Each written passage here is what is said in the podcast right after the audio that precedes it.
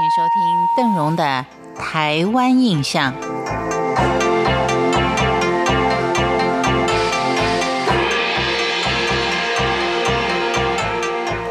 在今天的节目当中，跟您聊的是大家都相当熟悉的黄金故乡九份的流金岁月。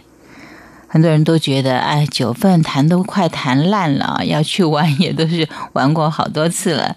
但九份相较于今日，他曾经有一段可以说是相当悲惨的岁月。我们先从瑞芳镇开始谈起，因为在台北各乡镇市当中，崛起方式最为特殊的就是瑞芳镇。而整个的瑞芳镇最具神秘色彩的九份，更有着他说不完的轶事跟传闻。原本仅仅是以采煤矿跟种茶糊口的瑞芳，因为清光绪十六年（西元一八九零年）新竹台北到基隆的铁路，在八堵车站架设铁桥的时候，工人无意间在河里面发现了沙金。引发了台湾的淘金热，自此瑞芳是身价百倍，也开始了他的黄金岁月。在日据时期，瑞芳的两处金矿坑，也就是金瓜石跟九份，在日本人跟台湾矿业巨子严云年的经营下，为瑞芳带来了空前的繁荣。九份的基山街可以说是当时的主要街道。那是一天二十四小时都是人潮不绝的。那时候，金瓜石的矿产是国营，九份的矿产则是民营。在九份偷金被抓到是要罚钱，但是在金瓜石偷金被抓到就要坐牢，被称之为国贼。为了要防范工人挟带，雇主就使出了不少的绝招，像是搜身、强迫那些。行动举止不太自然的工人要当场解大便等等，但是俗话说“道高一尺，魔高一丈”，工人还是能够想尽了五花八门的方法来偷金，所以还是有很多的金块从矿坑里面流了出去。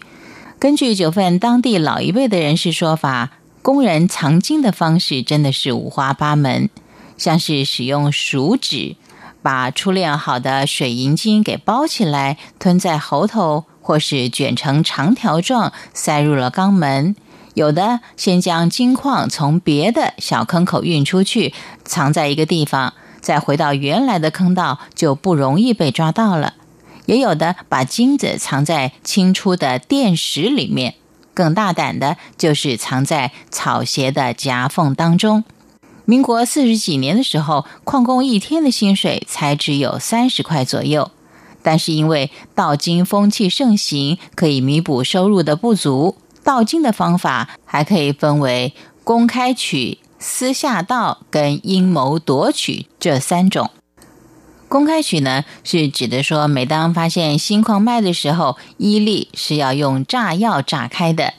资方的现场监工必须将现场封锁，然后再会同巡守的人跟其他的工头，把矿砂装入波袋里面运出来。这时候矿工就可以跟在巡丁的背后捡拾掉落的矿砂。如果遇到矿脉丰富的话，几百斤的矿脉，巡丁呢，巡丁也会睁一只眼闭一只眼，让工人小小的获利一下。而所谓的私下盗。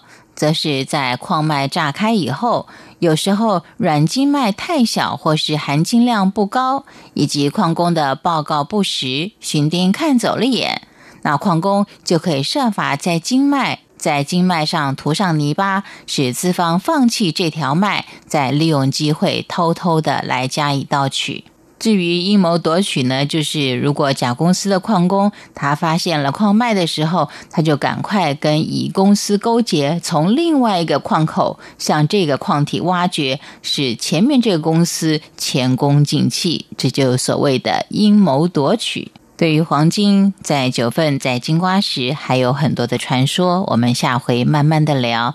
感谢您今天的收听，我是邓荣，台湾印象，我们下回见。